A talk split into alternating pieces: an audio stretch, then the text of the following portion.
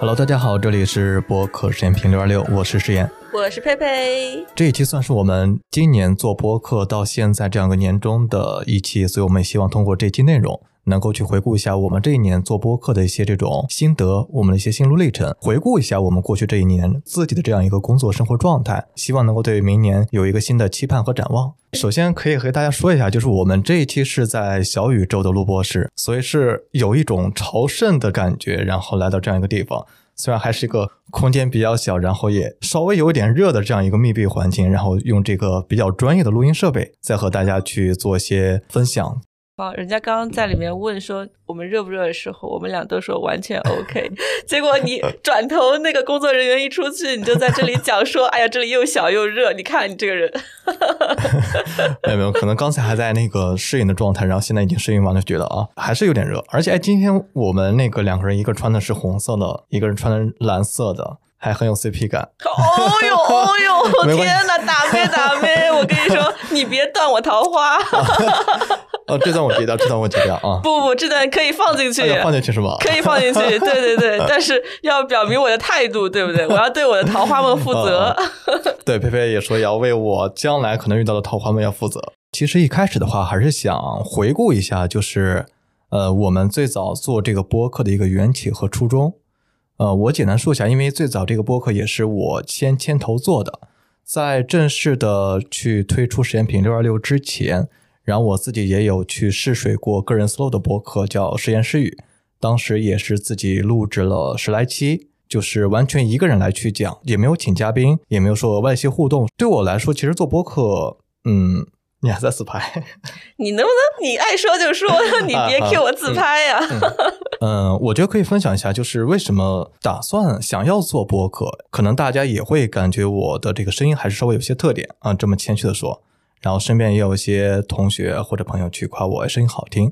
那在做播客之前，其实我也有呃短暂的尝试过像情感陪聊啊，或者说在那个抖音上去发一些这种声控短视频。所以其实也会尝试着用声音来去做一些表达，但那个时候会感觉其实更多自己的声音是作为一种，更多是为了服务别人，然后说一些别人想听一些话。但是我自己会有些可能自己的想法，然后也缺少这样一个出口，用声音来去表达。那基于这样的原因的话，对我来说，可能做播客就成一个，嗯，一个个人想表达的这样一个媒介，或者说这样一个表达的渠道。所以我其实，在去年。下半年的时候，当时就在试水个人 solo 的播客，呃，主要是那个时候也没有遇到像佩佩这样非常好的合作伙伴。哎呦哎呦，荣幸，太荣幸啦！天哪，你接着说。对对对，然后我继续，哎，呃，待会儿再继续夸，待会儿再继续夸。哎，可以可以可以，待会儿系统的夸一下你的合作伙伴，好吧？对对对，但但之前一个人做播客，就真的会还是遇到很多问题啊，就是会发现，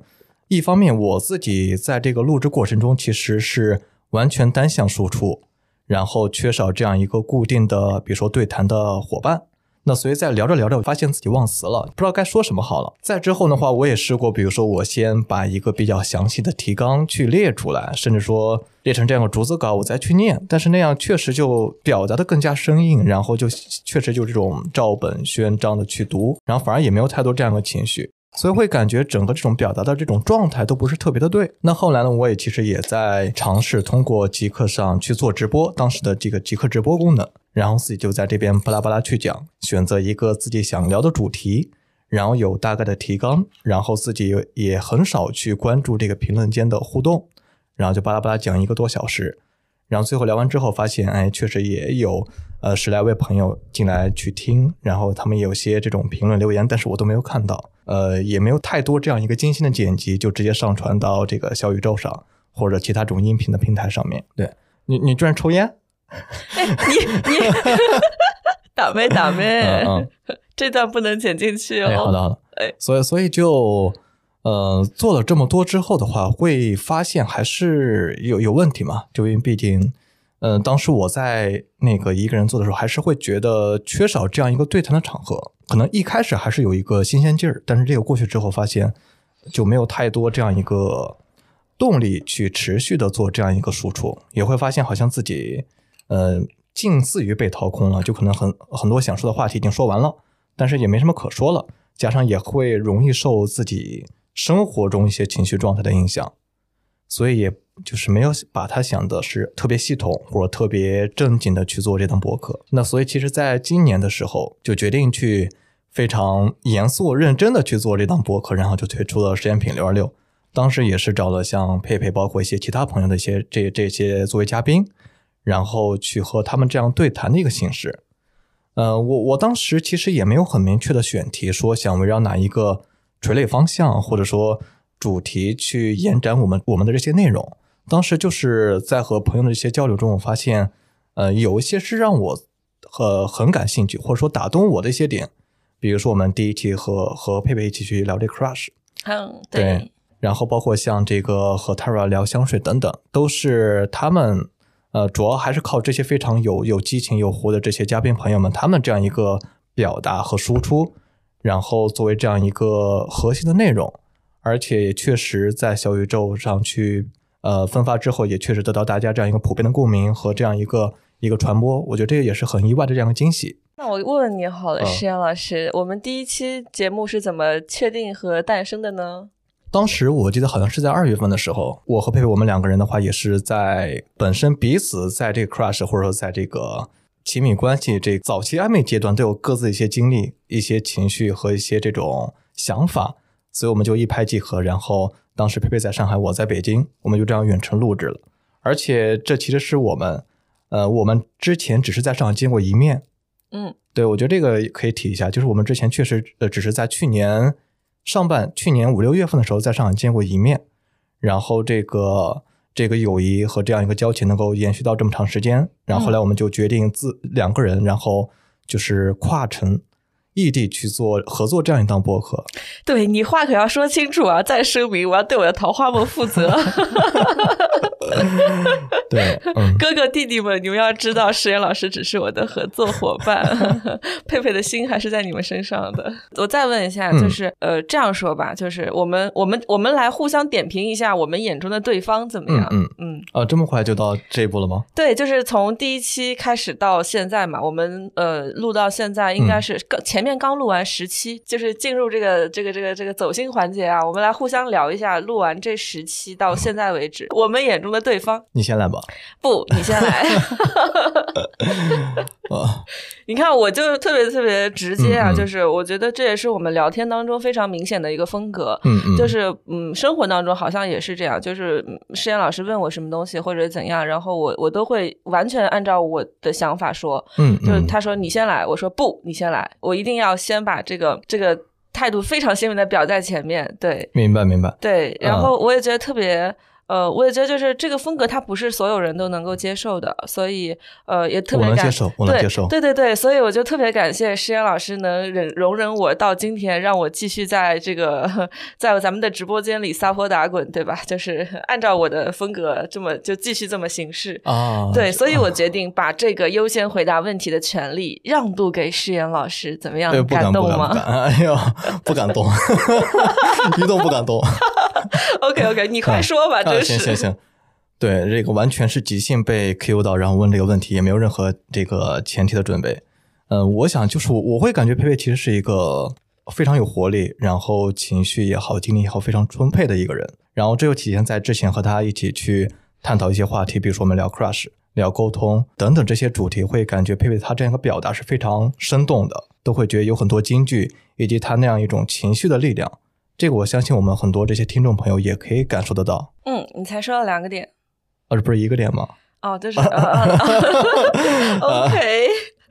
你接着说。嗯，对我，我觉得那个另外一点的话，佩佩其实，在生活中也是一个呃主动性很强的。就比如说我们在做这些播客，经常都是佩佩来去来去 push 我，然后给了我就是一定的这样的压力和动力，然后让我呃就是能够把这个坚持做下去。比如说很多时候我因为自己状态。或者说没有什么特别想表达的欲望的时候，就就停更了，嗯，就拖更了。对，就是你对我们的呃，对我们的粉丝朋友很不负责任的。对，就是你，男人。对，然后这个时候佩佩就会就是关心我的一个近况，以及就是说呃，就是来去尝试着推动我们这样一个播客的一个持续创作，所以也能够在这个不管是录制的过程中，他自己的这样一个内容的分享。还是说在生活中这样一个友谊的关系下，也都能够感受到佩佩很强的这样一个活力，嗯也能够被这种这种状态、这种激情所所感染、所影响。好，接下来说三件我让你印象深刻的小事。哦，快，今天你就是这个 扮演嘉宾的角色，好吧？以前来我们这儿的嘉宾都是这样疯狂被 Q 的。你这临时想到的吧？不，我跟你说，就是因为我发现呢，呃，就是这是我我就插播一下，嗯我就插一句话进来说好了。我觉得在过去这十期左右的过程当中，可能参与录制或者说参与策划的，我大概也就占一半左右吧，就是就从量级上来说哈。呃，我发现就是世阳老师是真的，他是一个非常非常严谨，就是你是一个真的很严谨、很细致的人，就是你会尝试说，哎，我要在这期播客之前，我要把很多，比如说细节，比如说大纲，甚至说有一期你刚刚说就录逐字稿什么，对吧？嗯嗯嗯，就类似于这样的，就是他会把这个先弄出来，然后他会希望，哎，我这期播客我录的时候，尽可能的就是把，就是我的这个就是想要表达的东西，能够尽可能完整的，就是去去去去用声音的方式去输出出来。对，但是你看，我就是 totally 不一样的一个风格，就是我就列好我今天这个主题是啥，然后我请了一个什么样的嘉宾，然后我今天想聊的几个大概的方向是什么，然后我就不管了。我到场了以后，我跟这个嘉宾之间会自然碰撞出一些想聊的话题，或者说怎么样。对，可能我们本来计划这期播客录一个半小时，但是最后我们录下来要三个多小时，就但但是就真的是聊的非常非常非常尽兴。我就很喜欢就是搞这种东西，你知道吗？就是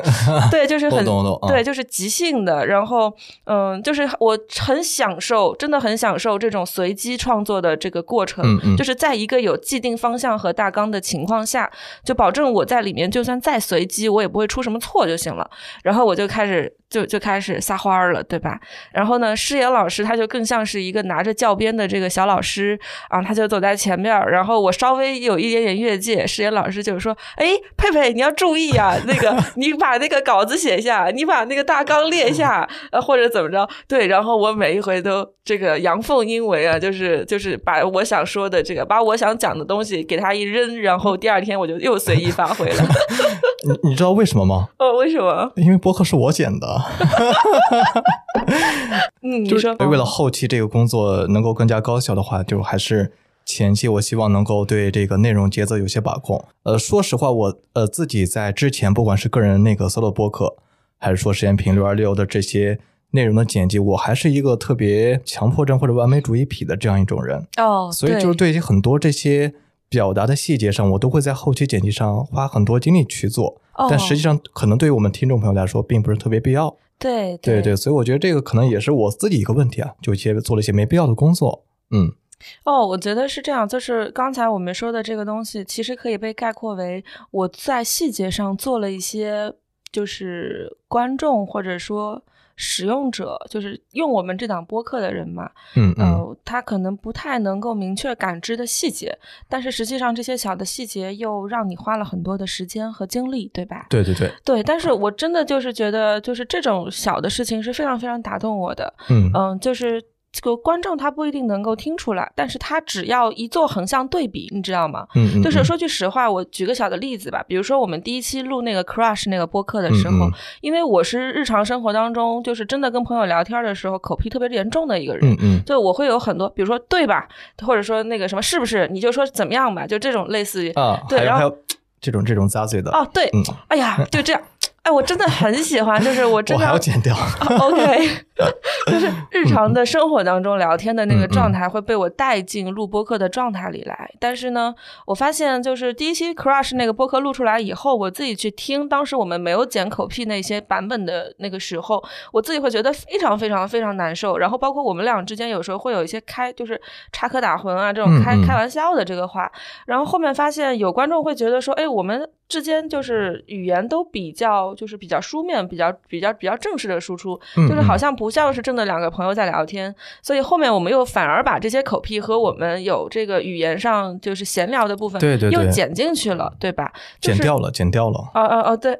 对对对对对，说错了说错了，反正就是我我就觉得这个细节其实反而是很打动我的细节，因为我记得当时呃施阳老师剪有口癖版本和无口癖版本，这个应该是你要逐帧逐帧去对发的，对吧？真的就是可能就是几秒钟要反反复复听，然后把那些细节能够尽量抠掉，最后让大家听起来比较顺耳。对，嗯所以我我当时就觉得，呃，但是他当时中间去交付给我，哦，不能说交付，就是，哎呀，不好意思，就是他，嗯，两个版本发给我的时间间隔的特别短，就是我会觉得，哇，他真的有好用心的在做这件事情，然后就会让我也就是反省自己，说，哎嗯嗯，我之后的这个内容也要做的就是准备的更细一些，就是这样的话呢，也能减轻你的工作量，对吧？所以你后来有准备吗？当然有啊！天呐，你想我们录喵哉那一期的时候，啊啊对吧？对对对就真的写了很多很多，呃，而且就是真的就是自己从、嗯就是不是从别的地方摘来的那个大纲，就是从零写的，对吧？我我们都是从零写的呀，我从来没有摘过别人的呀。哦、好 o k 嗯，对，哎我我对我觉得这个我可以再补充一下，因为呃，当然平常生活中我自己也会有些口癖啊，包括我在呃剪的时候也会听出来自己原来也会自己就是有这样一不太好的这样表达习惯，但是对我来说，可能呃做播客就当成一个自己的作品，所以我是希望能够尽善尽美，甚至说非常挑剔一些细节，然后希望能够把它做到最好，对得起自己。这个是我可能不管是写东西也好，做播客，乃至说呃现在以及以后这些这种创作，都可能会嗯、体现出来自己这样一个性格状态。嗯嗯，真好，然后我觉得另外一点就是因为。呃，佩佩和我的这种工作的性质，我们其实在生活中对于这种，比如说信息的浓度会要求很高，信息获取效率很高。嗯那所以可能我们自自己在听播客的时候，也是希望能够得到那种呃主题比较聚焦，然后观点比较鲜明，能够去很高效、快速的获取这些信息或者获取一些呃内容知识这样一种这样一个播客的这个选择。嗯，没错。好，所以我们回到刚才我向你提问的那个问题。呃，三三个三个，我记着呢，记着呢。OK，现在对对，好，你开始说吧。三个让你印象深刻的小事，在我们录制播客的这半年时间里。嗯，呃，我觉得第一个小事就是，呃，我们在录制 Crush 那期，嗯，我们其实本来定好一个时间，但是我们后来提前了，我们当天是半夜，对对对，半夜当时佩佩喝完酒之后一时兴起，然后就拉着我，然后我那时候已经很困了，等一下，你这个，等一下，等一下，我要再解释一下，我们当时可是一个在北京，一个在上海，对对对可不是拉喝完酒半夜，然后拉着坐在一块儿录啊，没有这个桥段。对对对，就真的会感受到佩佩这个活力很强，嗯嗯，然后当时就录到后边的时候，我自己都会感觉到自己这样一个声音状态都已经很很困了，然后佩佩还是很有激情，然后最后那个录完，我们当时录了也是两个小时左右，嗯，然后录完之后，佩佩说她困了，她要休息的，我睡不着了。哦，我我还以为你印象深刻是印象深刻，我活力精精精力旺盛，但是结果你印象深刻是我把你弄得失眠了，是吧？都有都有都有，哎 不是失眠，是我自己过的这个困点。OK，哎，然后、嗯呃，第二件事的话是我们在聊沟通那一期，因为当时我们也那个 call back 了一下，就是我们第一次见面的时候，我们两个人嗯。从也是在极客上作为这样一个看文字、看文字这样一个互相认识的这样一个基友，对，然后后来变成这个就是通过声音沟通啊，对。乃至说见面就有这样一个朋友。当时佩佩就是回忆起我和他第一次在上海面基，我们在吃饭，然后那样一个细节，那个是我觉得很意外的，因为对我来说可能我就很难记得清楚这么多非常详实的一些细节，嗯包括我们当时聊的一些话题，嗯。我们各自一些状态等等，这个是让我觉得很很意外的。嗯。嗯，第三点的话就是，是我这次来上海，然后和佩佩又见面，包括又被带着认识了更多他的一些朋友，嗯。对，以及就是很多朋友也是通过佩佩，然后认识了我，嗯，对，所以感觉佩佩真的就是社牛，哎呦，你 社牛就是或者说真的是在这样一个圈子里边这样一个超级节点，嗯，这算印象深刻的小事吗？嗯，大事儿啊、对，好，这个不算，你再说一个。啊。再说一个，对，再说一个小事儿，对我来说都是大事儿啊。哎呦，真的是有这么一张好口才，怎么到现在还没找到女朋友？气死我了！我说说吧，啊就是首先呢，呃，我我们刚才有两个大的主线问题嘛，嗯第一个嗯是我们这个对彼此的印象，就是在彼此眼中是就这个合作伙伴是一个什么样的人，呃，然后第二个问题是说，哎，有哪三件小事让你印象特别深刻，对吧？我我刚才说了一个，其实就是我们在录 Crush 那一期的时候，我们剪那个有口癖版和无口癖版那个版本，那件事情就会让我的印象真的对诗妍老师有一个就是直直线，就是你知道，就是那种坐小火箭上升的那种嗯嗯呃印象的印象分，呃，我会觉得这个人做事情真的非常严谨细致，然后给你出活儿又很很有效率，然后考虑这个版本和考虑听众的这个听感问题，他又考虑的特别周全，所以我觉得，嗯，诗岩老师合作起来一定会是一个很靠谱的人。这是我们录第一期的时候，嗯呃，就是交付效率比较快，交付质量比较高。哦，真好，真好，对对对，就是这个意思。我就觉得他真的很靠谱，呃呃，但是靠谱是一个人就是某一个方面吧，他其实非常嗯嗯窄，呃，然后呢，后面有有一个事情是什么？就是说我们当时不是在北京，你记得吗？嗯嗯，在我房间，然后你。哎哎，要解释一下，解释一下。哦哦，对对对对对，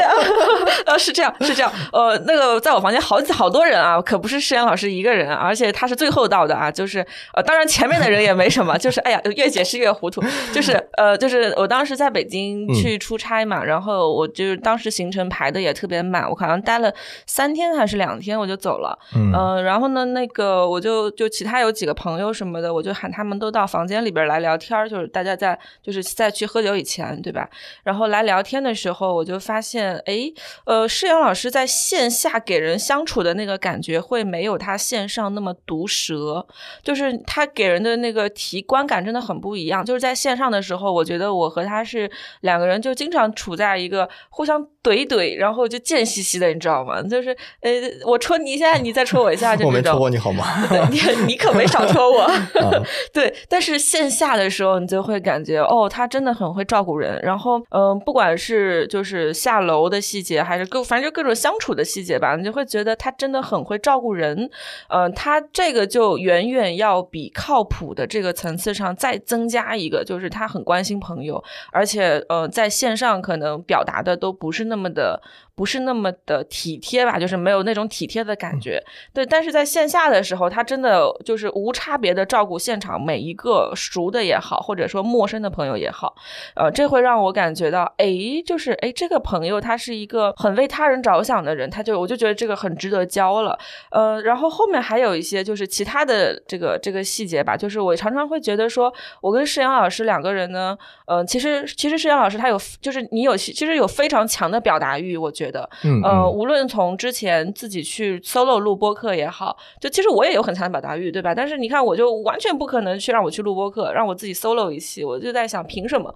我就是不是很愿意去分享，或者不是很愿意去把我的表达欲公之于众吧？就是我更喜欢在我的小圈子里面，就是三四个人这种啊、更更有效、更有高、更高、更高效的这种交流，去以这样的为主。但是施瑶老师的表达欲，他其实真的呃，其实是很强的，而且他有很多想讲的东西，就是从他去理的这个呃，这个每一次我们录制播客的文文稿的大纲也好，或者说从他在极客上日常去发的内容也好，或者他这个各各个方向去体现，就是就是。我能感受到他表达欲很强，但是呃，在我和他这个相处以及我们录播客的这过程当中，其实你会发现，大部分时候都是我在这个叭叭叭叭叭叭，就是这都是我在我在说为主。他既能做一个很好的倾听者，他又能把自己想要表达的东西，呃，润物细无声的放，就是嵌入到每一个细节里面去。对我就会觉得哇，太真了，真有太真是太有智慧了。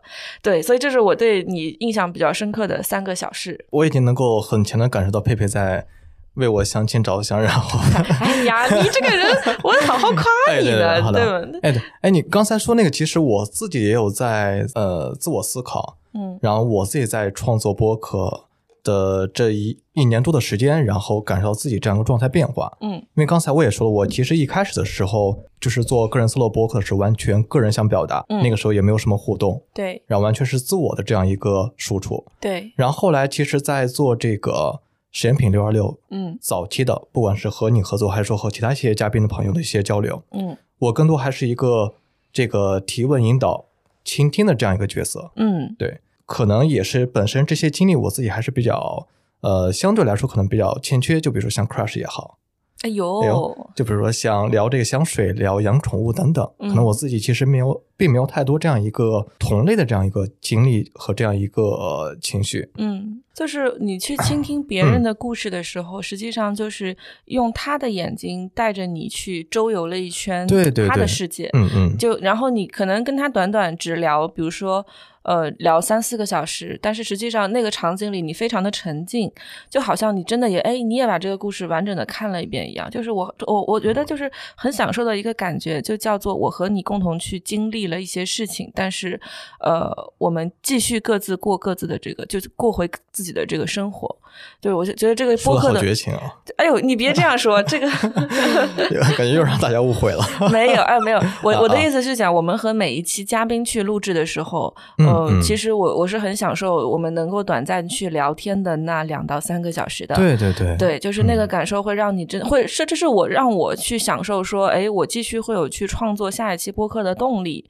这是我的这个动力来源。嗯，对。而而且我我继续说，就是嗯。呃，尤其是因为我在剪辑过程中会反反复复听嘛，嗯，有些可能在当时现场录制、现场聊的时候，并不会特别呃专注或者特别注意听的一些内容，嗯，反而在后期自己不断的去重温，或者说再去录的时候不断去补的时候，嗯，会感觉确实能够有很多自己的一些感悟。再到第三个阶段的时候，就是在录制过程中，其实我自己也会，比如说被你或者说其他一些种嘉宾朋友。去引导着做一些这种表达，嗯，所以在这个过程中，其实我自己也从一个原先的倾听者，一个非常屈我的，就是完全让嘉宾来去表达输出这样一个旁观者、听众，然后变到这个对话或者说这个播客中的参与者，嗯，对，而且我觉得对我来说印象就是或者说感触比较深的，也是我的一些很多表达，嗯，在和大家这样碰撞交流中，也能够被引导产生更多一些想法，嗯，比如说你对我的一些提问，嗯。或者说你对我的这样一个总结，对我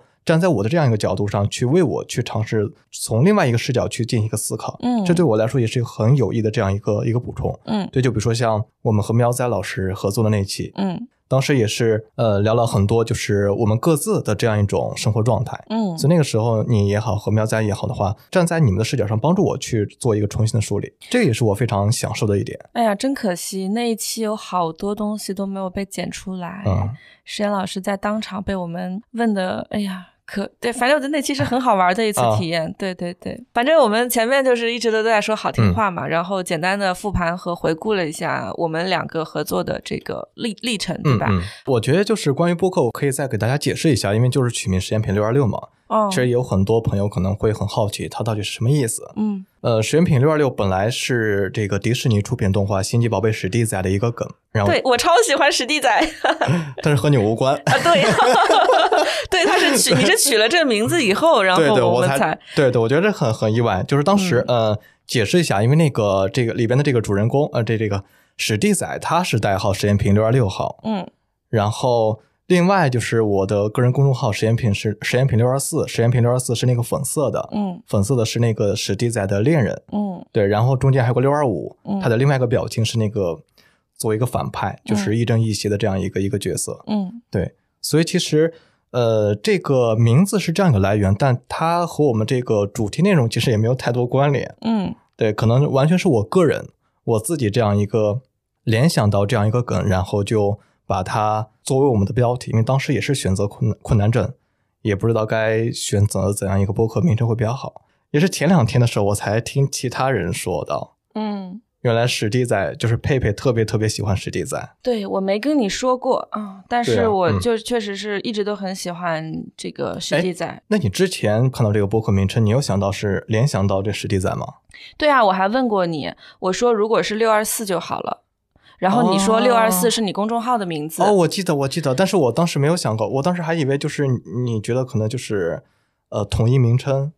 没有，因为我我真的就是对那个小粉比较喜欢，对对对，当然我会最喜欢还是史蒂仔啦，然后其次是小粉，然后其次是利罗，对，啊，利罗就是那个小女孩，对对，那个主主人公女主角，人类人类主角，对对对对，嗯。反正我觉得，呃，就这个这个就扯远了。反正说回来，我觉得这是一个比较有意思的际遇吧。嗯嗯，就是在实验老师取名字，或者说在他最开始愿意去用实验品这种六二六六二四编号的时候，我还不认识他。嗯，然后，嗯，对我那时候我们俩别说认识了，好像都不熟吧，就我可能都没关注你呢。然后呢，我发现，哎，我关注了这个人之后，呃，哎，他他用的这个东西，我我就感觉有点意思啊。因为呃，现在我能在生活当中遇到大家聊起来说你喜欢。喜欢什么？喜欢什么？大家都会聊一些比较比较大众，或者说像史迪仔这种片子，早就被人遗忘了，你知道吧？嗯，对，大家都会聊就是其他的东西，就是很少能够遇到跟我一样也也也用这个这个东西的人，我就会觉得，哎，这个就本身很有意思了。然后后来我们又聊 Crush 那一期的时候，又聊的真的还挺投入的，嗯嗯，对。然后在后面大家就慢慢慢慢合作和沟通下来，就觉得真的挺有意思。就刚才我们到到现在为止啊，前面我们其实在回顾历程，在回顾名字，在回顾印象，在回顾呃相处的这些小事，对吧？那接下来我们来。聊一点正正经的事儿好了。呃，刚才刚才不正经吗？好，接下接下来聊些更正经的事儿哈。石岩老师，你觉得我们这档播客现在明年需要这个竭力改善的三大问题是什么？啊，对，这个之前也确实和佩佩有讨论过，包括我自己也在很认真思考。因为之前我们在做这播客，完全就是兴趣使然，就想到哪里就做，然后也没有说很固定的这样一个更新的计划，或者说很明确的选题方向，然后也没有搭建粉丝社群，然后和我们这些听众朋友更直接的联系。那所以未来我们会在这三个项，未来我们会在这三项做出更更多举措。你太官方了，我的天哪！我要是我要是你的粉丝，我现在就取关你。对对对对，因为之前真的会有一些就是呃不玩即可，呃也没看过我写文字的这些朋友，嗯，然后主动加我，会感觉其实这些听众粉丝在听到我们的内容的时候，他们有更多这些共鸣。他们可能想要去交流，不仅说是在这个评论区互动，可能也是希望能够呃认识我们这些嘉宾朋友。对，所以我觉得建粉丝社群非常自然的一个方向。就是我我说一下我的想法好了，就是我会觉得之前呢，我非常排斥这个事情。为什么？我是一个很对我是一个真的真的很懒的人。我也是，我也是，好巧。对，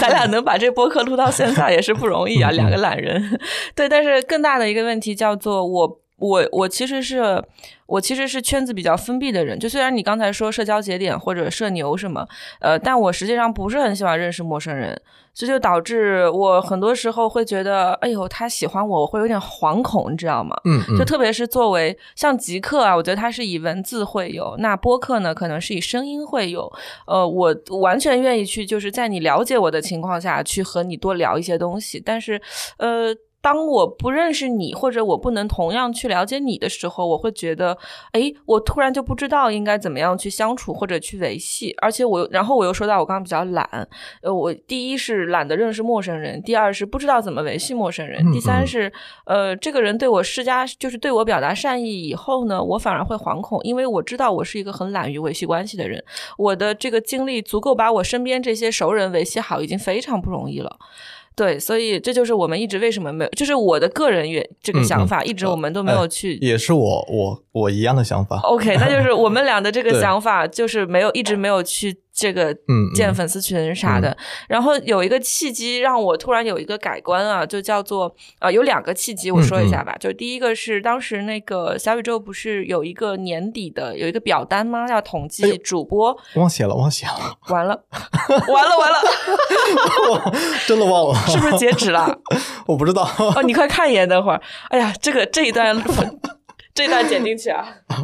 好了好了好了。对，然后我说一下，就是当时小宇宙有就这个表单嘛，然后呢。呃，我们就是要给这个表单里要通过这个表单去写给我们的播客，呃，给我们粉丝的一些话。然后我就发现诗言老师会写，哎，我们明年会怎么样创作内容，或者谢谢感谢大家的支持这样的话。然后我就说，我就说，哎，我说希望大家无事常相见，希望我能请我们每一个支持我、支持过我们的听众朋友在上海吃饭。这就是，哎，我突然之间感觉，我其实还是比较就是享受，希望能够回，就是尽我们所能去回馈一些大家的支持和善意的。对，呃，然后这是一个点，然后另外一个点呢，叫做我就是被粉丝催更这件事情。哎呀，这个这个这个这个被粉丝催更的，然后他们就说，就你怎么一直都没有发新的这个呃这个内容？我说，哎呀，最近有点忙，因为我确实是工作忙，然后世言老师那一两个月也是忙，对，所以我们就一直没发。然后呢，我就说，我们我就我就找了一个比较好听的理由嘛，我就说，哎呀，我们这个选题没有选到特别好的内容，我们也不想输出一些随随便便的。的东西，就是也没什么意思，对吧？也不是我不是理由，确实是这样子，可能对，嗯而且也不是嗯我们就是不有些话题也不是我们真的想聊或者有 passion 去聊的，就是有动力去聊的东西，所以我们就一直都没有更新。然后呢，这个这两个就这不是一个人啊，就是好几个，就他们会给我说，呃，他说没关系，我们就是想听，就就是想听你们俩在一块聊天啊、然后聊的内容或者什么样，就是也就是哎呦，这会让我觉得特别暖心，你知道吗？就是有人是专门为你而来，这件事情会哎呀就很中二，听起来。嗯嗯，但是会让我觉得，呃，我真的很想要再对他们好一点。对，那如果我没有办法保证质量的更新的情况下，我会希望，哎，有机会能和大家能在线下。对我我也是这样的想法，就是确实我们通过播客，通过这样声音的表达，然后认识了更多朋友，然后也希望能够说一起加入到，不管说是作为一个粉丝，然后去和我们互动，还是说将来有机会，然后我们一起去聊聊天，或者说一起录一下播客，我觉得这个都是非常非常有意思的这样一种连接。呃，去年我们俩真的都比较懒啊，嗯然后创作也好，或者去跟大家聊天也好，也是随性而至，随性而为。呃，其实呢，我更想跟大家说的是，这可能接下来也会是我们的啊态度。对，好意外啊！要不然你会说我们会 对，就是我，我不是一个喜欢给别人画饼的人，嗯嗯嗯因为那个画饼这件事情是一个非常不真正的事情。嗯嗯，我真的无法承诺说，哎，我接下来十二个月每个月都能想到特别好的选题，然后都能聊出质量特别高的内容，嗯嗯或者说我能保证我我经常能够跟粉丝互动，还是啥？对不起，我真做不到。那我就实话实说，对吧？我就大家就是随性随性而为嘛。嗯你就你什么时候来上海？你说，哎，我今天特别想见你，就点名，对吧？你就点我的名、嗯啊，我听你的播客，我每期都听。你想想看，每一期播客一个多小时，我在你这儿花了已经十个小时了，对对不值得你出来跟我吃顿饭吗？对吧？就如果有听众朋友这样要求咱们的话，我立刻对吧放下手中所有的事情，今天晚上跟你吃饭，就很简单，就是就是，但是多余画饼了，哎，啊，把饼画在这边了啊！不不不，这不是画饼这是我的，这是我的心声。嗯嗯嗯，对对，这就是我说，我们接下来可能也就是会一直是这样的风格。嗯嗯嗯但是我想讲的是什么呢？就是它未必会是一个很成体系化，或者说呃，就是很被每一期都精心策划的内容。它只是我们两个人呃。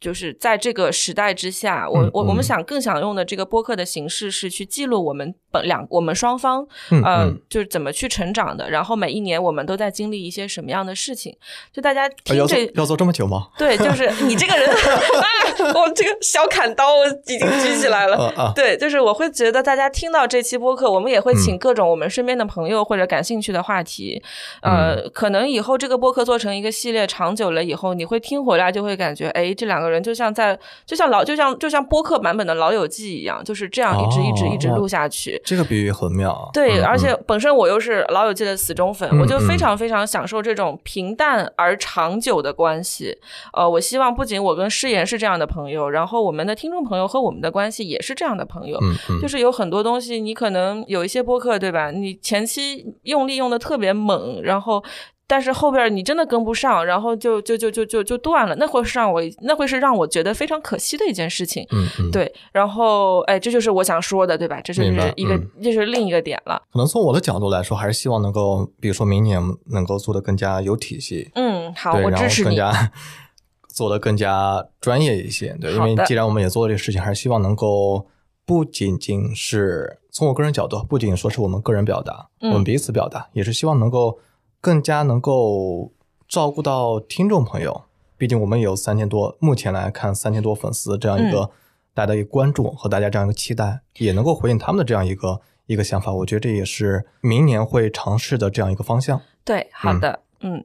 那诗妍老师，嗯嗯你关于播客的这个今年这半年的内容，哎，你觉得我们选题的时候最难的事情是啥呀？最难就选不到题啊，就是 找不到一个特别好的选题以及我们切入的方向。就比如说，你像我们都呃，我和佩佩两位，我们都会这个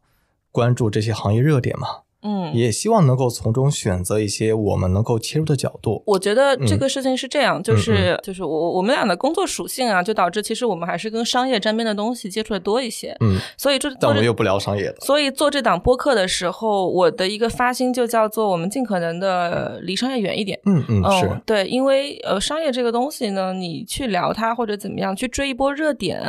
啊、然后可能听的人会很多，但是实际上我我我会觉得它的这个留下来留，就是十年后、五年后留存的价值未必会有那么那么大，对。然后我可能呃包括这个实验品六二六那个、嗯嗯呃，就是最开始的这个我们简介的时候嘛，也说其实是想要这个去说一些和商业没什么关系，比如关乎你人生的选择，关乎我们的情绪，是啊，关乎一些就是很感性方向的东西吧。对，然后也聊一些，就是跟大家聊一点，哎，我我你的生活之外可能不知道的东西，比如我们录香水的那一期，对吧？就是它可能就远在大家的这个，就怎么调香、试香、配香，可能就远在大家正常生活之外。对，我们就可能更想要去去给大家带来一些，就听我们的播客，哎，新奇的体验，或者说对对对对，不要那么不要那么累，不要那么听起来像上课的体验。是对，对，这也是我们做这个播客的一个发心，就是希望能够选择先打动我们自己的，嗯。打动我们自己的这样一个些人，嗯或者说这些点，嗯。然后我们再能够去把它作为这样一个声音为媒介的作品，让更多人听到，嗯，让更多人产生一些共鸣。所以也是想选择这些，呃，比如说通过不同嘉宾可以看到差异化的生活方式，没错，他们在这些不同人生选择、不同生活方式里边所体现出来这些呃情绪、情感和一些这种体验，这些嗯。我觉得是非常、非常有亮点，或者说让我看来是非常有价值的。嗯，没错，我也同意。所以这就是我们嗯接下来会一直做下去的方对向。对对对，嗯，好，那后面还有一个点呢，就是我自己觉得选题上比较难的这个东西，呃，叫做当我自己的生活状态比较忙碌，或者说当我没有这个松弛的状态的时候，嗯嗯我往往也很难去生产出有松弛状态的内容，那就没有办法带给我的这个听众朋友们，呃。听我的播客是很 chill 的一件事情，嗯我很难带给他们这样的，所以就会导致，哎，我没有选题的动力。就比如说今年的这个七月份吧，和嗯十一月份和、对尤为明显，因为这两个月我的工作非常忙，呃，然后我脑子里每天在想的东西全都是全都是钱啊，对吧？嗯就是嗯就在在、啊就是每天都在想钱钱啊，是从哪里把这笔钱搞出来，然后嗯然后又从哪里把这笔钱投出去，就是啊，就是就是每天都在想这些东西，然后看那些就是有很多新的这个热点，或者说当时有一些在呃在跟踪的项目上，就是每天都在思考这些东西。嗯嗯，呃，那会儿就是你要问我说最近有没有什么想聊的话题或者怎样，我都会说，我都会把门给你打开，请你出去哈，你知道吗？对对，所以这其实嗯跟我们自己的状态也有很大的关系。是，嗯嗯，因为我觉得可能在这个交流输出过程中，录播课本身还是一个消耗情绪的，嗯你要不断源源向外的去表达你自己。对，所以一旦说我们自己个人因为自己的工作生活状态，然后比较没有特别强的表达欲，或者说比较收敛自己这样一种表达想法的时候，确实会也很难坚持，或者说把这个就是去去选择录播课，或者说这种创作。嗯，是的，反正接下来我们只能说，哎，尽力克服吧。对对对，对，因为嗯，不仅是不仅仅是嗯出于嗯这个、呃这档播客的考虑啊，就是从从我们自己这个生活状态角度来考虑的话，也是这样子，就是还是尽可能去维持让我们自己感觉舒服的一个一个心理状态，就嗯。是努力工作，但是也努力生活啊，就我们去做一个平衡，就能也其实也能更好的去反哺、去输出向外嗯输出嗯一些内容。哎，我刚才还想到一个点，就是嗯。我们在选择这些题目、选择这些内容，嗯，做成这个播客作品的时候，也还有一个点，就是我们以为自己就是觉得很有价值的，会报的一些这种作品，嗯，然后可能在小宇宙上并没有获得想象中那样一个传播的、哦传播量。嗯嗯，对，就是我印象尤为深刻，就喵哉老师跟我们录那一啊期，对吧？因为那一期是这样，我们嗯、前面就是首先我我跟申老师就非常想聊这期话题，嗯嗯然后我跟喵哉呢又同样在上海经历过三个月的这个这个在家隔离嘛，所以我们就也有很强的表达欲。结果那天我们聊一聊得特别开心，就真的聊了三个多小时吧，我记得应该得有。友，呃，差不多。呃，我们在那个茶，我在茶，我们在茶室，我跟喵在在一块儿，然后后来我们还去吃饭，我当时就在心里想，我的天呐，聊的真好，这期一定会有很多人喜欢的。对，结果这期是我们预想当中数据最差的一期，也没有没有没有最差，没有最差。哦，就反正就反正不是很好。对对对对，但是我们俩也都比较躺平，就想说，嗯，没关系，就是播客是一个很长尾的内容。是是。呃，我觉得这个事情呢，又过了一个多月、两个月以后吧，我不知道你有没有印象啊？每隔一两个礼拜就会在极客上收到有听众朋友艾特我们，然后他就会配这一期的链接，就会说：“哎呀，这一期讲的真好，然后我真喜欢喵在说的哪句话，我真喜欢誓言讲的哪句话。哎呀，我跟佩佩一样的，或者怎么样，我就会觉得 OK，这会让我特别开心，因为我真的在认真输出，然后时隔三个月、四个月以后，还会有人听到这期播客，然后来给我这个反馈。哦，我真的特别喜欢这种感觉。呃，首先想说，肯定我们对于这个小宇宙平台政策没什么要求，或者说没什么 没什么不满，倒不用狗头保命了啊。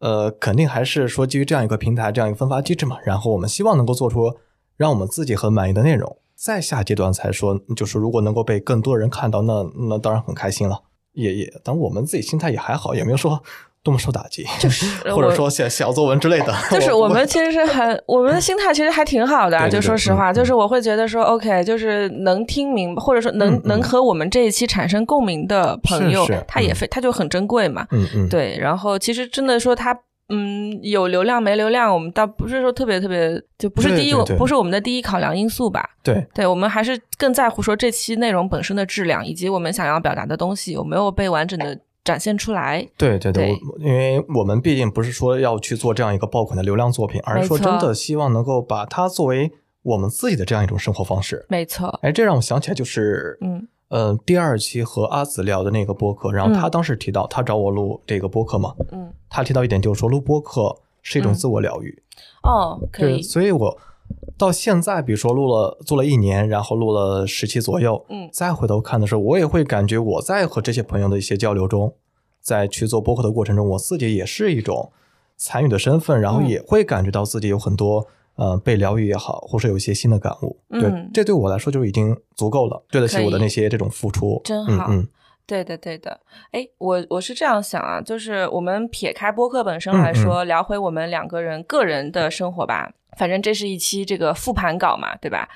呃，诗言老师，请问哈，你这一 你这一年，哎，你就感觉身边的人。带给你就是比较大的改变，你觉得有哪些？就是身边的人的改变，你看到哎，然后你比较有感触的是哪些？身边人的改变，我以为你想说我们就是我们自己的改变了。不不不，先说身边人，先说身边人的。嗯，我先说好了，就是呃，我有我有呃三个比较大的改，三四个吧。就是第一个是我真的发现今年好多人结婚哦，你知道吗？我国庆那个。我我不是酸啊，我酸我酸。哦，OK，你酸你酸可以，我不酸啊。那个我是我真不酸啊。那个 那个佩佩还小，佩佩还小。对，十一我我我这个十一十一呃国庆节的时候，对十一国庆节的时候呢，我打开我的朋友圈，那天我发现有很多很多人发这个婚礼照片，我就统计了一下，整个十一我发现有一百零几条。一百多条，嗯嗯，结婚的这个东西，然后我就又算了一下，我从这个二零二三年的一月份到五月份，我有十六场婚礼要参加，嗯，而且真的就是属于玩的好的朋友，你知道吗？就是我会觉得说，大家怎么突然之间就在。半年之内全结婚了，然后我就跟那天那天我还跟老胡说，我就说你知道吗？我现在身边玩的好的这些，就是在上海啊，我们日常会见的这一大圈朋友，这这这些人里边啊，只有只有我跟他两个人是单身了，呃，然后老胡跟我两个人面面相觑，说那怎么办呢？我说那还能怎么办？就这么办呗。对，所以就是这是我的第一个感受，就叫做大家好像开始哎跟我们进入不一样的人生阶段了，嗯。嗯，就是走入婚姻关系了啊，有自己的小家庭了。我觉得这是我看到我身边的朋友比较大的一个一个感触。然后这是一个哈，然后另外一个就叫做哎，今年有我身边真的很多，就是从他们的工作状态上来说，有真的非常多的朋友，就是嗯，从原本这个 Web 二的公司出来，去加入 Web 三的建设了。嗯呃，然后他们就经常会给我 C 叉，就会给我说很多很多很多东西，包括我自己个人也关注很多嘛，就是有有有一些这方面的研究吧，就会跟他们讨论。当我跟他们聊的时候，我会发现，他们可能原本在 Web 二的这个行业里面已经工作了十年。啊，七年、五年，就类似于这样的工作年限，就会感觉他本来就已经是一个非常 senior 的人了。嗯啊，当但是当他进入一个新的行业的时候，他重新让我看到了他身上那种呃很早很早以前身上很有激情的那种嗯创业的状态，然后就像是一个你明白，就像是一个大学生突然之间找回了小学生第一天戴上红领巾的那个感觉，就是你能意会对吧？我没戴红领巾，我妹妹戴了。对我八岁的妹妹戴了红领巾。OK，反正就是他就就会让你觉得他嗯重新找回了他真的热爱或者说感觉有动力的这个方向。当然，这个方向它正确或者他到底有没有光明的未来，这个另说，对吧？但是从他的这个跟我表述的和我讨论这些赛道的这个呃状态上来看，我会真的特别特别为他们高兴。呃，尤其是他们愿意去在一个领域重新开始这件事情，我觉得是非常需要勇气的，尤其是在三十岁往上的这个年纪，对吧？嗯呃，嗯这是第二个。然后呢，还有一个就叫做今年，呃，我看到了一批还在行业内坚守的人。而且嗯这些人会让我觉得，我会我会不能说感动，我会觉得要为他们竖起大拇指，就是因为我以前是看消费赛道嘛，嗯嗯，其实我现在包括以后，我也都会关注消费赛道。坚定看大消费。对，就是这个这个这个，就是当然了，就是今年会有一些细分的会优先关注嘛，嗯嗯但是消费可能肯定会一直一直看。然后我会发现有很多消费的这个 founder 在今年的苦苦坚守，你能跟他聊天，你会感觉他压力真的特别大。就比如说疫情的那那那个两三个月的时间，你知道工厂停工，然后快递发不出去，然后工人在这个家里边被封着，他每个月就是大几百万的亏损。嗯然后到三个月以上，然后账账款拖着又结不了，就是对他们来讲，对企业来说是创伤是非常大的。嗯嗯，但他们依然坚守在这个行业里，然后在下半年就是疫情稍稳定的情况之下，做做逆势增长这件事情，会让我觉得真太勇敢了明白。啊、然嗯后确实做出来成绩又很好。然后当我跟他们聊天的时候，我就会觉得，哦，就是真的热爱这个行业的人，穿越牛熊周期这件事情啊，嗯嗯你没有办法靠任何外力去做，你只有用爱发电，只有不断的就是继续在这个行业里坚守着。嗯呃，就是唯有热爱才能穿越牛熊周期，所以这是我看下来，就是工作上，然后身边的朋友上，嗯我今嗯年看身边的人最大的三个改变。明白嗯。我总结一下，刚才佩佩提到三点，第一点就是生活中更多的一些朋友从个体走向了家庭，嗯，然后第二点的话就是看到很多这些，嗯，就是进入到 Web 三的一些这种从业者，他们有这样一个激情，对激情，然后第三的话就是看到这些创业者、企业家他们在疫情环境下这种坚守和韧性，嗯，对啊，而且这个是纯感性方向啊，对，就是不是说好不了商业的，对不聊商业，不聊商业。但是我们看到这些我们人性，只说对我们看到这些人，他们在这个这一年环境下，他们这样一个状态一个变化。对我，我觉得正好也也顺着你刚才提的这三点啊，嗯。我觉得第一点我也有，就是真的会看到自己的同那个很多一些同学朋友，嗯。然后他们在今年就是结婚，嗯。也是因为就是前两年被疫情受影响，嗯。所以在今年有一个相对喘息的这样一个时间，嗯。可以就是能够有办一场婚礼，嗯。或者说就是能够往这个人生的这个阶段走向另一步、下一步。嗯。对，然后第二点的话，我感受到很多还是说打工人的心态嗯更更躺了。嗯，当然，这里躺平不是个贬义词啊，只是说大家在这样一种经济下行的环境下，然后选择以这样一种方式，能够和这个和这个大环境选择暂时的和解。然后就比如说，我们确实会感到这个找工作很难，包括我也有认识这个校招的朋友，嗯可能已经错过了校招时间点，呃，已经毕业了，然后已经错过这个校招生的身份，但还没有拿到这个 offer，对这种焦虑，以及就可能我们马上就考研了，然后包括国考，呃，不，国考也延迟了嘛，所以就是在考研考公这些大批的人群，他们也会感受到很大的压力。这个是我觉得当下这个环境大家都能够感受到的，包括我们之前在录播课也提到这些相关的主题。嗯对所以我自己就是身边的一些朋友，听他们说的更多，还是说怎么去让自己更加从容平和的接受这些。嗯对这个，当然这不代表我的这样一个状态，因为我觉得我自己可能还是希望能够寻找一种激情，就是刚才佩佩说的那那那类人。嗯对但是我觉得可能当下，尤其是疫情放开之前那段紧绷的环境里边，可以感受得到大家这样一种一种状态。嗯，哎呀，说完身边人，咱们说说咱们自己吧。嗯，就是 which means 我觉得，嗯，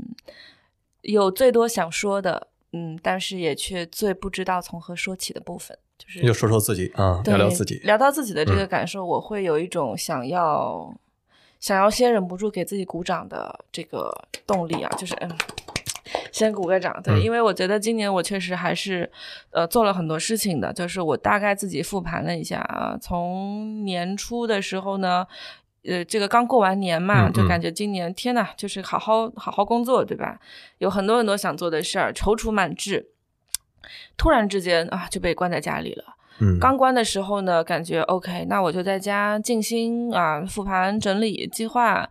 关到中间的时候，我觉得彻底摆烂，人生焦虑啊，就是这个这个就在家关的已经漫无天日了啊。关到最后一个部分的时候，就感觉我获得了非常非常，我非常就是我那个时候的生活是完全可以给自己规划到每两个小时为一个间断的，而且我可以直接把手机关掉啊。其实我当时的在家里的那个生活状态又不缺物资，然后家里住的又舒服啊，时间又完全可以交由自己管理，精力也都分配的特别好。我其实很享受那个状态，到最后那个阶段的时候，会让我觉得，嗯，我整个人都获得了一种这些年一直都没有、一直在追求但一直都没有得到的内心的平静。嗯，等我放出来之后呢，我就开始报复性工作，就报复性出差，就整个七月份我都在外边，就可能就在上海待了两三天吧，这样，就是不就是就是到处到处跑，然后把这个工作的事情就是排的优先级比较高。呃，在后面呢。八九月份什么就会感觉，哎，今年就是你看不到什么有好转的这个迹象，呃，到八九月份的时候就继续，但是我还是很努力的在这个尝试新的方向啊。到现在这个阶段，我就会觉得我已经找到我的节奏了，嗯，就是今年这一年是不断的在调频的过程，嗯嗯，找到这个节奏以后，我就这一这两三个月的时间，就是呃十月十一月嘛哈，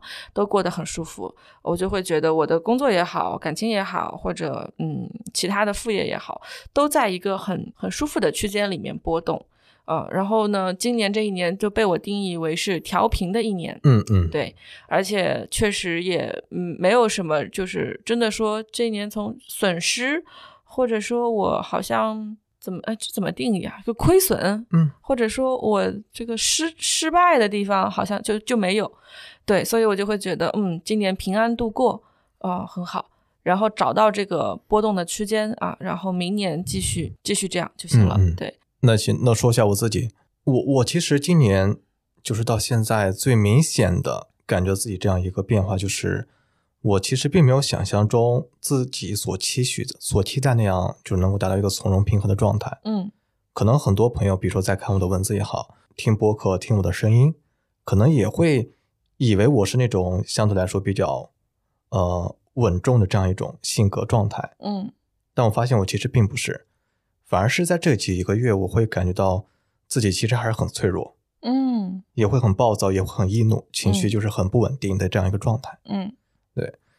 我自己也在去反思一年时间这样一个状态变化，其实之前也经历过，感觉整一年的这样一个基调都是特别的特别 down，嗯，然后之前也经历过，就是有一段可能没有什么情绪。嗯，也不算麻木，就是没有什么情绪，然后每天就很固定的这样一种固定的生活方式，嗯，不会特别焦虑，嗯，但是也没有特别这样一个激情，嗯，然后再往下再往后的话，就是大概在九十月份，当时，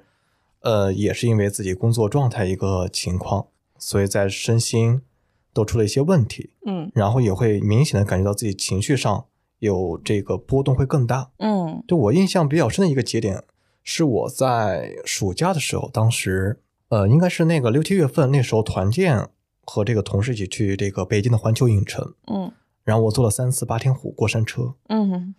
所以第一次坐的时候，真的会感觉，因为我好久没有坐过那个过山车，然后而且第一次还是一个人坐，坐在那个第一排边侧的位置，嗯，所以在那种特别惊险刺激的环境下，就忍不住的就是啊啊的这样喊出来了。嗯，因为我觉得我之前一直都是没有什么太多情绪的这样一个，或者说这样一个向外的一个表达，嗯，所以在那样一个怎么说惊险的环境下，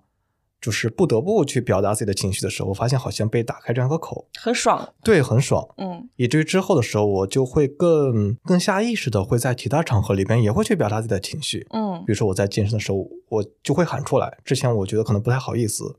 或者说不太敢去喊出来，或者说我可能在其他事情上会更容易的让自己这些呃这种大的一些情绪波动去去体现出来。因为之前可能我是还是习惯把它收敛、收敛或者说压抑起来，明白。对。但是我发现把它表达出来的时候，一方面能够让自己确实觉得爽，嗯，但另一方面发现这些情绪的表达其实变成了一种一种暴力性的攻击。嗯也不算攻击吧，就可能暴力性，可能他会，呃，在某些时候、某些场合，对着某些对象可能会有一些这种危险。嗯对，这个是让我反思的。这个就让我想到，其实像在今年不是有很多这个硅谷初创企业的这些改变的科技美剧嘛，对像那个 Uber、对 WeWork，还有那个坏血。对所以我在看这些剧的时候，包括在看这些。呃，他的所改编这些原著，以及他这些背后的真实的故事，嗯看到这些创业者就真的很很混蛋似的那那一种激情，嗯其实我是呃批判式的向往，就是肯定会觉得不好，但是会有自己希望能够成为那样一种状态的人。明白。对，可能也因为我之前并不是这样一种人，明白。所以是会在他们这样一种身上看到那种激情，或者说我所渴望的一种闪光点。明白。然后今年另外看的比较多是像一些这种艺术家，比如像嗯导演、嗯演员、嗯呃音乐人，嗯，他们的这些采访啊、访谈，所以会看到就是他们这些不同这些艺术家，他们这样一种生活方式，以及他们在对待作品的这样一种这样一种情绪。我印象还有比较深的还有一个点是我之前在刷到一个视频，是那个大提琴家马友友，嗯。他在就通过视频来去讲他的一些音乐理念的时候，真的能够看到他眼中那种光，他在去弹奏这个非常经典的旋律的时候，嗯。那样一种很充沛的活力，嗯，那其实也是我渴望的。在自己热爱的这个方向上，对对对，刚才和你聊，我们看到身边人的状态嘛，对，对我看到很多身边人，他其实从个体走向家庭，其实也是从这种不稳定走向一个稳定的状态。嗯，我其实也会想，我是否会安于这样一种稳定的环境，或者说就不折腾了，就和解了，接受可能比如说目前这样的工作生活方式，我觉得我心里边可能还没有办法完全放得下，还是有那种那种劲头在内心里边蠢蠢欲动。明白，嗯，还是想要嗯 do something 的，对吧？，对对对，这个是我，这就体现在我现在和你坐在上海小宇宙极客大楼小宇宙的这个录音室。嗯对我从北京跑出来上海，嗯。因为其实像我们在七月份录制何喵在录制那一期《拥有自由后我该去哪儿》，嗯，那其实我当时在北京嘛，对，那会儿你都说你好久没对对，我一年没有出过京，然后所以其实，在反而是在这个年末的这个时候，嗯也是因为本身换工作这样一个间隙有这样一个便利，嗯。不顾这种疫情风险，然后跑出来，嗯。对。所以对我来说，其实就是一个就就感觉到这种这种内心这样一个劲头，嗯，这个欲望，他在他在驱对对，他在驱使着我，然后嗯。一定让我跑出来，不能待嗯。在家里边那个特别小的那种环境里面，那个熟悉的空间里面了。对，对没错，而且说实话，就比如说我去其他地方、其他城市，嗯而且还在这个疫情解禁之前，相对来说很严控的一个状态下，嗯也没有说就是哎去哪个城市去玩了或怎么怎么样。我印象比较深的就是去哈尔滨，然后结果到那边全程封禁嘛，所以基本上也没有什么可以玩的、可以去逛的地方。然后有一天下着雪，我出去做核酸，结果我就冒雪在周边逛了一圈，就对我来说已经是一个很很新奇的体验了。然后再往后的话，就到了青岛，然后就很意外的体验了一天机场内外的这样一个闭环管理。然后我印象比较深，就是和我同航班的很多都是大学生返乡，然后他们到了当地也要被安排隔离，或者说其他一些这种管控，所以也能够从他们这样一种状态和他们的交流中感感觉到，就是呃，我在北京或者在一个相对低风险、无风险这样安全地带是没有呃无法经历的这样一种一种状态，或者说这样一种呃生活体验。所以对我来说，其实旅行不一定要去什么景点玩，或者说要去吃什么，而是就说在脱离这样一个熟悉的日常的空间，能够去寻找到一种嗯意外的人和事的体验。对我来说，这其实就是一种旅行了。所以我就会觉得说，我跟施阳老师在这件事情上其实还是有很大的不一样的。嗯就比如说，你经常会，我我就感觉这个我去见到了一些，就这些人其实跟你之间是弱连接的嘛，就是然后你看到了陌生的场景、事物、人什么这些，然后哎，你会去这个反求诸己，就是会从自己的内心有一些不一样的感受，对吧？但是比如说我就 totally 不一样，就是我今年所有感觉我的变化都是从亲密关系当中感受到的。就是嗯嗯就是我的态度也好，或者说我有一些新的这个小心得哦，全都是从这个哥哥弟弟身上感受到的。对，哎呃，哎，你说起来我就想到，就是最近这一周在上海，而且你也发一个极客状态嘛，其实也是我自己这样一个心得，嗯就会感觉到我和上海这边和你，包括其他一些朋友在交流，聊的都是一些，比如说，哎，dating 的一些这种故事，一些甜蜜也好，烦恼也好，或者说一些很生活化，怎么去哪里吃了、玩了，这种很就是很日常这种体验。嗯对，然后我我真的会感觉到，就是我从北京到上海，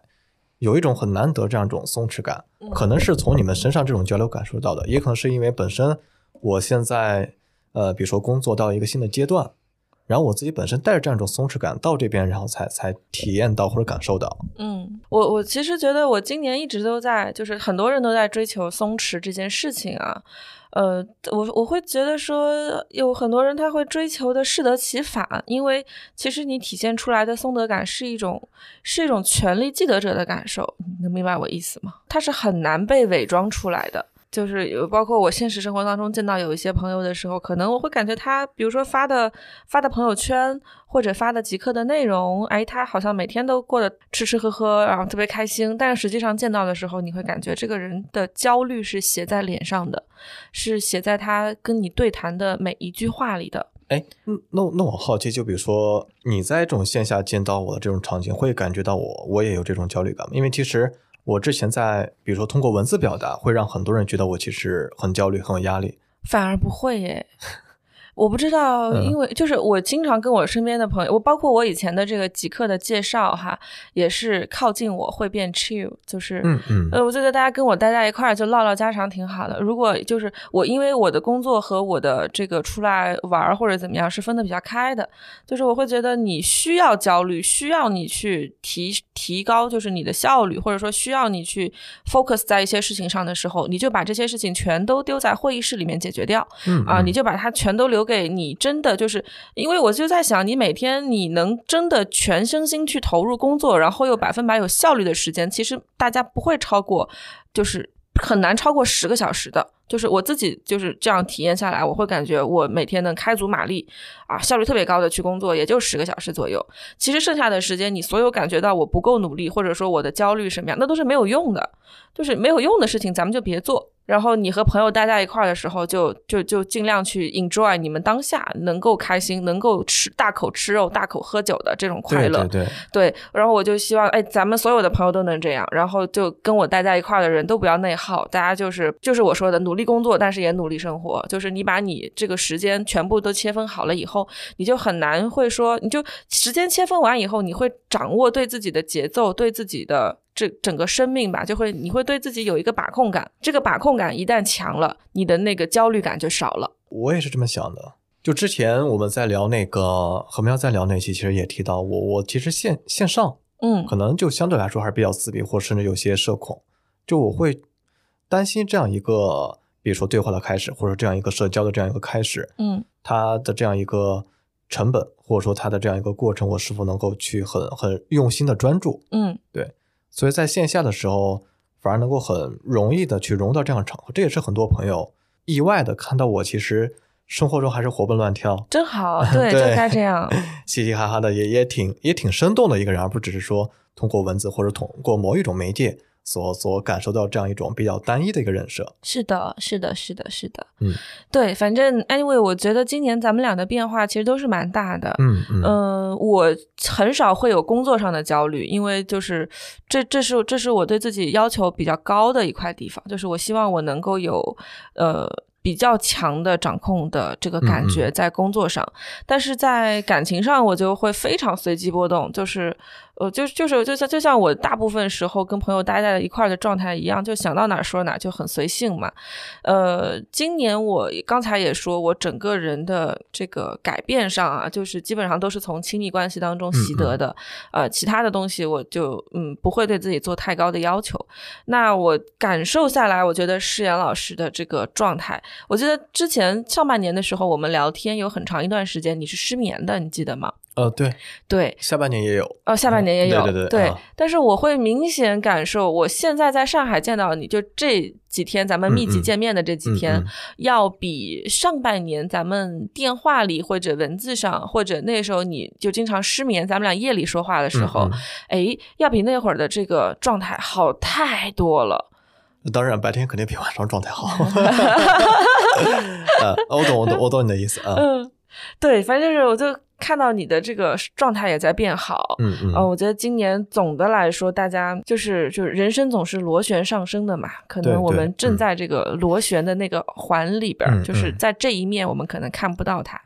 对，但是可能明年我们再回顾这一年的时候，就会感觉我们今年还是做了很多事情，是有很多进步的。嗯嗯嗯。尤其我觉得，就是像近期疫情放开，可能也也是一个信号，或者说是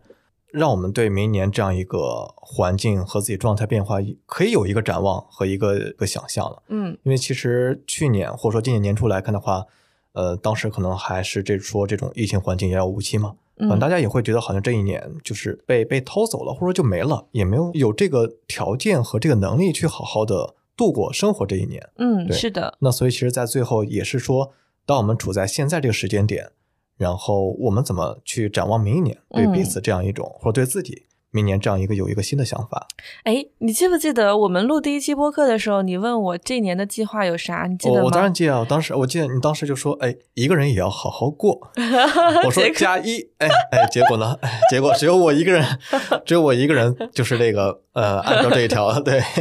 OK，就呃，这个不管一个人还是两个人哈，但咱们都要好好过，对吧？都，我现在也很。就是咱们俩现在都过得特别就是舒坦吧，就是都在我们也没有也没有特别舒坦啊，都在我们这个舒服舒适的这个呃节奏里面在生活。那我先说我对我自己明年的要求哈，嗯，呃，我觉得我今年在感情上学到的课，嗯，上到的课吧，就学到的东西，我觉得还是挺值得总结的。那我希望，嗯，明年。我能够少在情绪上花时间，能够把更多的时间投入在我热爱的工作，或者说我想做的这个事情上。对，然后明年的播客呢，我也希望能让大家更直观的感受到我们的成长。我会给大家多聊一聊，就是真实的生活当中，我们现实里在干些什么。再有就是，哦，我需要健康生活，我真的不能再这样作息了。我现在录这期播客之前，我就睡了三个小时，但是我还是觉得精就精力还是很旺盛，对吧？但这样肯定是不不不不可持续的。所以明年，嗯，一个非常重要的事情就是我要调整，我要健康作息。对对，我也要加一加一。嗯，好，OK。我就是我，这就是我对明年我自己的计划。会不会到了那个，比如说明年年末的时候，我们发现不会的啊，不会的，是吧？我说到做到，我跟你讲。年初的时候，我其实给自己在今年，嗯，然后定了三个关键词，或者这样对自己的一个期待：哗众取宠、见风使舵、急功近利。嗯，对。怎么都在骂自己？我一开始就是选了有意选了三个看起来是贬义色彩这样一个词汇。嗯，对，当时给自己想法还是说希望能够站在自己当时状态一个对立面。嗯，对，就比如说刚才提到说自己希望渴望一种激情的样子。嗯，希望能够成为呃在性格上呃在情绪上能够成为就是自己的另一面，尝试往这个方向去做出来一些改变，做出来一些进步。嗯，倒不一定说一定要。变成完全和自己对立的，就完全这个和过去一刀两断这种性格，嗯，而说在一些呃过去比较温吞或者说比较保守的方面，可以尝试更大胆、更激进一些，嗯，然后对过去一些这种坚持的理念，可以再去站在对的角度重新去思考，明白？对，因为刚才也说，其实这一年会发现整体的状态并没有像所预想的那样，嗯，去更加大步伐的去变化，嗯，那所以还是希望能够把这些。寄语或者说关键词能够预留给明年的这样一个自己，对，也希望就说等到比如说明年我们再去录这样年终总结的时候，嗯能够看到更多的一些变化。当然，还是会有一些